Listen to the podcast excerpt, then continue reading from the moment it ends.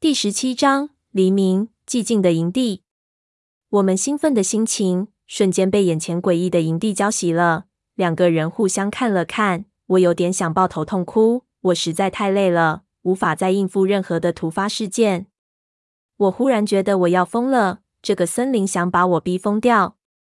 胖子神经比我坚强得多，一边放下潘子，让他靠在一块石头上，一边就让我跟他进去查探。我们身边已经没有了雾气。他捡起一块石头打头，我们两个小心翼翼的警惕着那些帐篷，走进了营区。一走进去，我才感觉到三叔这一次的准备到底有多充分。我看到了发电机、火灶台，竟然还有一只巨大的遮阳棚。遮阳棚下面是一块平坦的大石头，上面用石块压着很多的文件。我看到有几只刷牙的杯子放在一边的遗迹石块上。另一边，两只帐篷之间的牵拉杆被人用藤蔓系了起来，上面挂着衣服。这简直像一个简易的居民居住点，一切都没有异样，没有打斗过的痕迹，没有血迹，但是也没有人，好比营地里的人只是远足去了。我们在营地的中间找到了一个巨大的篝火堆，已经完全成灰了。在篝火堆里找到了烧剩下的发烟球，显然没有错了。发信号烟的就是这里，昨天烟就是从这里升起的。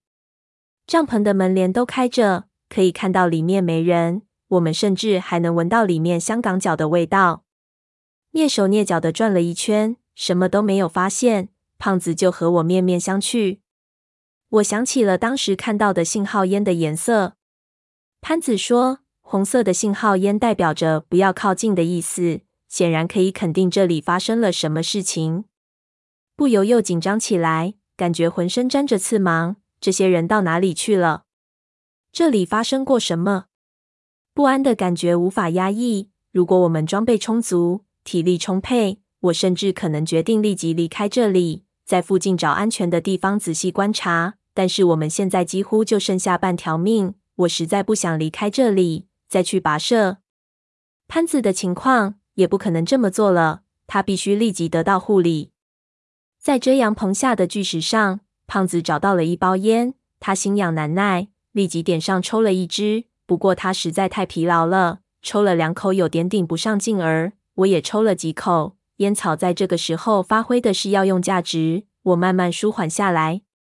接着，我们立即把潘子抬到其中一只帐篷里，我看到里面有两只背包，这种帐篷很大。一个帐篷起码可以睡四个人。帐篷里的防水布上还有着很多的杂物，手电筒、手表都没有带走。我甚至还看到一支 MP3，却没有看到任何的电灯。我心说，难道外面的小型发电机是为了这个充电准备的？这也太浪费了。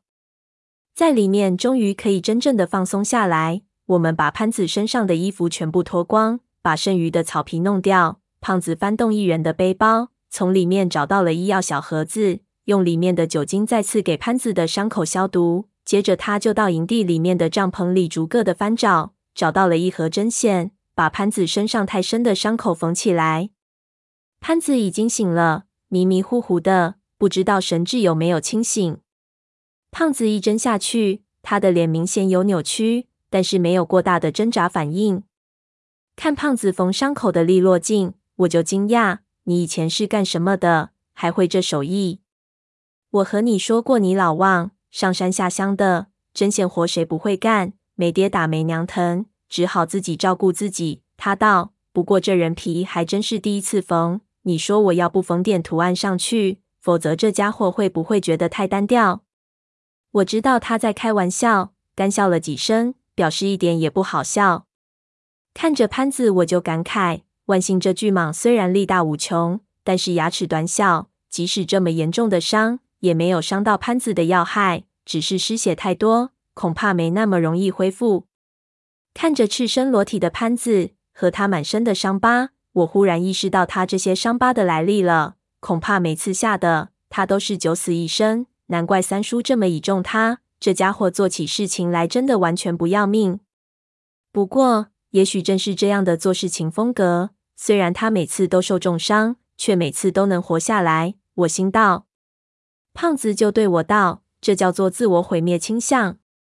我很了解，我有一死党，以前也上过战场，和他一个班的人都死了，而且死得很惨。他退伍后就缓不过来，老琢磨当时为什么死的不是他，好像他活下来是别人把他开除了一样。和我斗斗的时候，干起事情来拼了命的找死，什么危险干什么，其实就是想找个机会把自己干掉。这种人就是得有个记挂，否则真什么事情都干得出来。所以我感觉你三叔对大潘来说就和救命稻草似的。我没有那么深刻的经历，无法理解胖子说的话。不过看他的手有点抖，就让他别说话，专心缝合。两个人缝了将近一个小时。才把伤口缝好，手上全是血，又给潘子消毒了伤口，胖子才松了口气。此时潘子又昏睡了过去。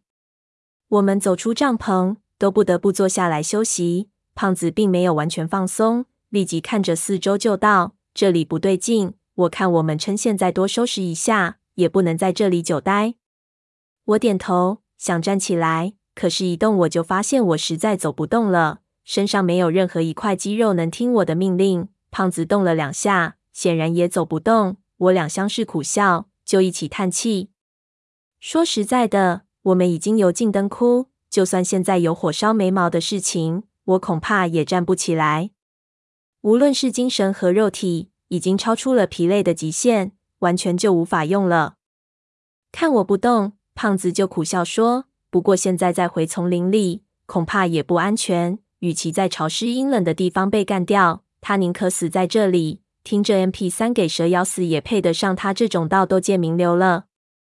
这有点阿 Q 精神了。不过我点头，还是真心的点头。虽然以前也经历过几次这种精疲力尽的场合，但是这一次特别的严峻。主要是进入这里之前，我们穿越大戈壁已经耗费了太多的精力和体力。本来在进入峡谷之前，我们已经非常疲倦了。之后完全是硬撑下来的。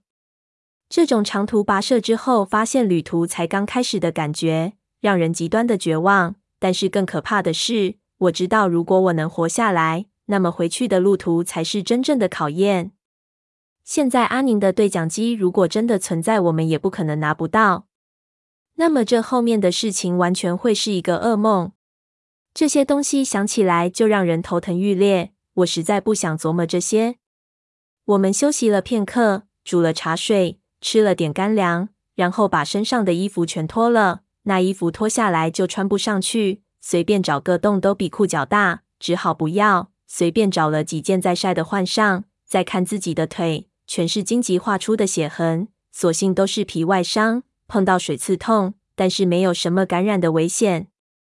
恶心的是那些草皮子，腿的正面一只都没有，全集中在膝盖后的脚窝里。血都吸饱了，胖子找来专门的杀草皮的喷雾，碰了一下，草皮全掉了下来。我想要拍遍，胖子说一拍可能引更多的过来，就全部扫到灶台里，烧得啪啪响。用自己血煮的茶水格外的香，我喝了一点，又洗了脚和伤口。已经完全麻木的肌肉终于开始有感觉了，酸痛、无力、麻痒，什么感觉都有。我连站也站不起来。只能用屁股当脚挪动。昨天晚上只有我睡了一会儿，所以虽然困意难忍，我还是先让胖子睡一会儿，自己靠到一边的石头上警戒。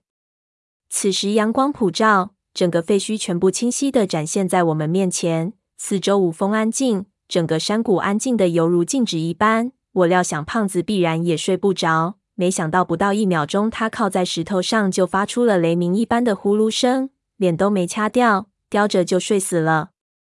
我把他的烟拿来自己抽，苦笑着摇头。这时候就感觉到自己几乎也要睡去了，立即强打了精神，竭力忍住不让自己睡着。但是不行，只要坐着不动，眼皮就重得很铅一样。晨曦褪去，太阳毒了起来。我深吸几口气，躲到遮阳棚里，一边强迫自己开始整理自己的背包。这时候。就看到塞在最里面的文景的笔记本，怕这珍贵的笔记会在这么严苛的跋涉中损坏，我用自己的一双袜子包着它。进入峡谷之后，一直是计划赶不上变化，都没有机会再仔细看一下。这时候回忆，就感觉这笔记中的内容基本上帮不上什么忙。也许是文景来的时候，距离现在也有一些年头了。虽然对于这座古城的历史来说，十几二十年的时间实在是太短的时间，但是对于这里的环境也足够长了。二十多年，这里的树木恐怕完全是另外一场事。倒是文景写的“此处多蛇”，没有骗我们。不过，我觉得文景写的太简略了。这些蛇实在有太多可写的东西，但是他只注意到多。难道是缺心眼不成？笔记中记载了大量他们穿越雨林的而经过，我倒是可以再仔细看一下，看看有什么可以帮助我们的。这番之后，我脑子已经一片空白，一心想着怎么从这里出去，所以把笔记翻到了最后的部分。然而实在是太疲倦了，字都发花，只好一边用水浇了浇眼睛，强打精神。翻了几页，我就实在熬不住了。感觉现在看书像催眠似的，就把笔记放下，然后尽量使脑袋一片空白。可是神志不可逆转的一点一点朦胧起来。就在马上要睡着的时候，恍惚间听到一声悠悠的声音，好像是潘子叫了我一声“小三爷”。我一下惊醒，以为潘子有什么需要，立即揉了揉眼睛，痛苦的支起身子，却发现四周安静的很，没有任何声音。我心说糟糕，累得幻听了，立即按揉太阳穴，却一下又听到了一声很轻的说话声，好像是在笑，又像是在抱怨什么，从营区的深处传了过来。我一个机灵，心说他们回来了，立即跑了出去，却见里面没人。我叫了一声“嗨”，再往几个大帐篷中间走，走了一圈，什么都没看到。奇怪，我拍了拍自己的脑子。四周安静的让人心悸，在原地站了一会儿，什么都没有发生。我莫名其妙地走了回去，坐回到原来的位置，深吸了几口气，点起了烟，感觉可能是脑子精神错乱了。但是立即我就知道我没有。我看到面前的石头上有几个泥脚印，从远处一路延伸过来，到我坐的地方。这在刚才是没有的。我警觉起来，往四周看了看。看到放着文件的大石头上也有很多的泥浆，显然有东西撑在了这上面。接着我就发现，我放在上面的文景笔记的位置变了，上面沾着泥浆。一瞬间，我的困意全无，立即站了起来。谁干的？这么多泥脚印，难道是那个文景？这家伙看到自己的笔记，翻了一下，还是那个好像是阿宁的怪物。我看了看四周，没有人在，就去看脚印，就看到脚印一路延伸，竟然是进了潘子的帐篷里。我一下紧张起来，立即捡起一块石头，到胖子身边，想叫醒他。叫醒胖子没有这么容易，我摇了几下没有反应，又不敢发出太大的声音，只好咬紧牙关，自己朝帐篷走去。帐篷虚掩着，我走到跟前。就看到帐篷的尼龙门帘上有一个泥手印，立即咽了口唾沫，深吸了一口气。我想象着过程，我一下拨开门帘，然后冲进去，先大叫一声：“如果那人朝我扑过来，老子就用石头砸他。”这时候忽然又感觉那石头不是很称手，但是也没时间再去找一块了。我又深吸了一口，咬牙一下钻进帐篷里。果然，一下就看到一个浑身是泥的人正蹲在潘子面前。我大叫一声，正准备扑过去，就看到那人转过了头来。我一下愣住了。我看到满是泥浆的脸上有一对熟悉无比的眼睛。